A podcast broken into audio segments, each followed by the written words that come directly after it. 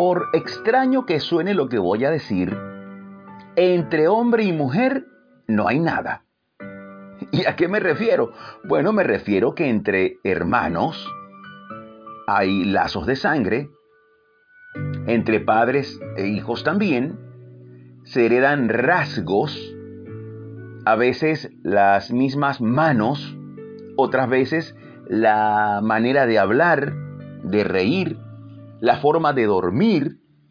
Existen diversas similitudes entre familiares. Es sorprendente las que se pueden ver entre abuelos y nietos. Algunos nietos caminan idéntico a los abuelos. Entre primos, todos tienen algo que ver genéticamente, pues comparten una misma rama. Los une la sangre. Y por esta razón, ver que unos padres repudien a sus hijos, eso casi no sucede. Es muy raro. Está ese lazo de sangre que los une. Que unos hijos renieguen de sus padres, eso es la excepción. Y es que el amor entre familiares es un amor que se mantiene en el tiempo. Inclusive, aun si no se pueden ver, ese amor se mantiene porque los une la sangre, el parentesco. Por supuesto, siempre hay excepciones, vamos a estar claros. Siempre hay excepciones. Ahora, por el otro lado, quisiera hablar un poco de las relaciones entre parejas.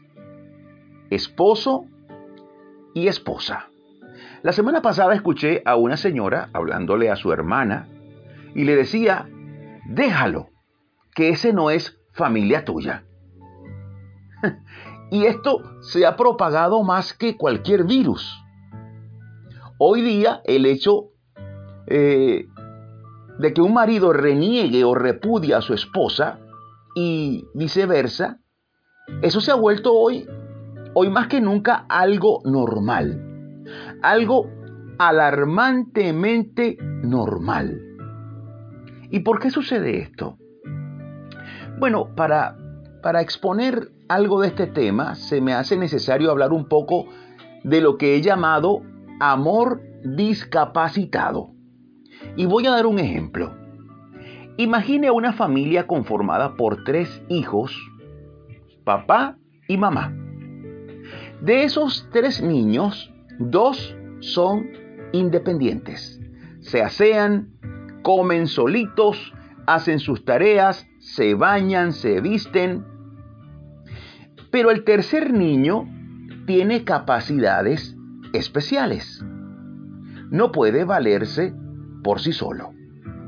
Hay que bañarlo, hay que alimentarlo, peinarlo, hay que estar siempre atento a él. ¿Por qué? Porque tiene capacidades especiales y él necesita atención especial, atención diaria, inclusive a cada momento. En su mayoría son seres con una personalidad maravillosa.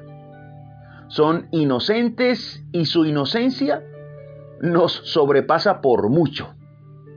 Pero esa hermosa inocencia requiere nuestra total atención.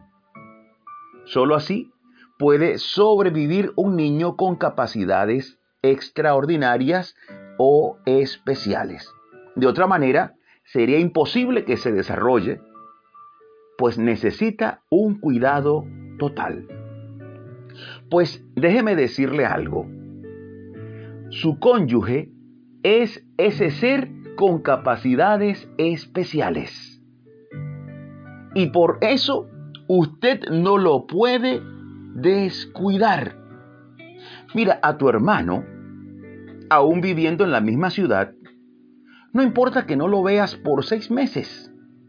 A tus primos igual. Y cuando te los encuentras, los saludas con cariño y no ha pasado nada. No ha pasado nada. Pero ¿te imaginas dejar de ver a tu esposo o a tu esposa, estando relativamente cerca, por supuesto, ¿Te imaginas dejarlo de ver por seis meses? Eso sería probablemente desastroso. ¿Por qué? Porque es tu amor discapacitado y necesita cuidado diario, requiere tu completa atención. Y alguna vez escuché que el amor entre familiares, entre consanguíneos, ese amor es como los cactus. Si no los riegas, ellos crecen solos, no hay problema. Pero el amor entre marido y mujer, ese necesita ser regado todos los días. Así que cuando veas a tu esposa o a tu esposo, aunque suene raro, ese es tu amor discapacitado, necesita tu plena atención. ¿Y por qué el cónyuge depende totalmente del otro? Sencillamente porque los dos son una sola carne, hacen un solo cuerpo. Y si uno no está, el otro podría caer. Y es que los dos están de una forma espiritual, de una forma mística, los dos están fundidos en un solo ser. Efesios 5:31 dice así, por esto dejará el hombre a su padre y a su madre, y se unirá a su mujer, y los dos serán una sola carne. Una sola carne, un solo cuerpo. Así que para graficarlo, podríamos imaginar un cuerpo que le falten las piernas. ¿Cómo está ese cuerpo? Discapacitado. Cada parte precisa de la otra para que el cuerpo esté a plenitud. Por eso debemos cuidar a nuestra pareja. Y los que no se han casado aún, cuando lo hagan, deberán cuidar a su cónyuge como a sí mismos, porque en realidad eso hace el matrimonio. Eso sucede en el matrimonio. Misteriosamente nos funde en un solo ser. Marcos 10:8 dice, y los dos serán una sola carne, así que ya no serán más dos, sino uno.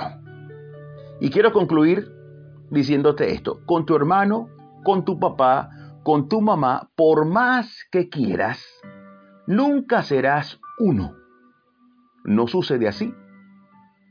Es imposible. Ese misterio solo se hace realidad en el sagrado vínculo del matrimonio. Un misterio. Tanto así que el mismo Jesús lo usa como tipología para la relación entre él y la iglesia pero eso es material para otro día. Recuerda, tu esposo, tu esposa, ese es tu amor discapacitado. Por lo tanto, requiere tu total atención. Deseo cerrar con una hermosa frase. Amar es encontrar en la felicidad del otro tu propia felicidad.